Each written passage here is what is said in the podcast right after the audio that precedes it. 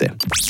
Eine Portion Wissen für einen starken Tag. Schlauere Tag mit Radio FR. Und das ist die Geschichte von Mark Randolph und dem Reed Hastings.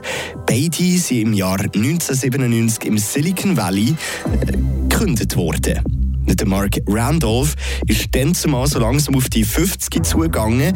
Man könnte meinen, dass so eine Kündigung so für einen die Welt zusammenbrechen aber dem ist nicht so. Der Mark Randolph wird nämlich auf Silicon Valley Art und Weise gekündigt.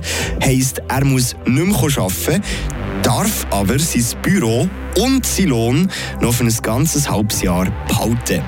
Falls man noch irgendwelche Fragen an ihn hätte, müsste er einfach irgendwie erreichbar sein.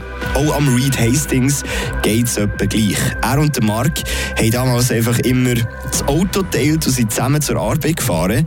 Und später nach dieser Kündigung, die beide kassiert haben, haben sie die freie Zeit im Auto genutzt, um neue Business-Ideen herauszufinden. Irgendwann sind sie dann auf die Idee gekommen, einen Videoverleih via Post zu machen. Also die Kunden bestellen online eine DVD, die kommt zwei Tage später im Briefkasten an und man hat dann ein Datum, um die DVD dann wieder zurückzuschicken. Am 14. April 1998 geht die erste Netflix-Homepage in den USA an Start.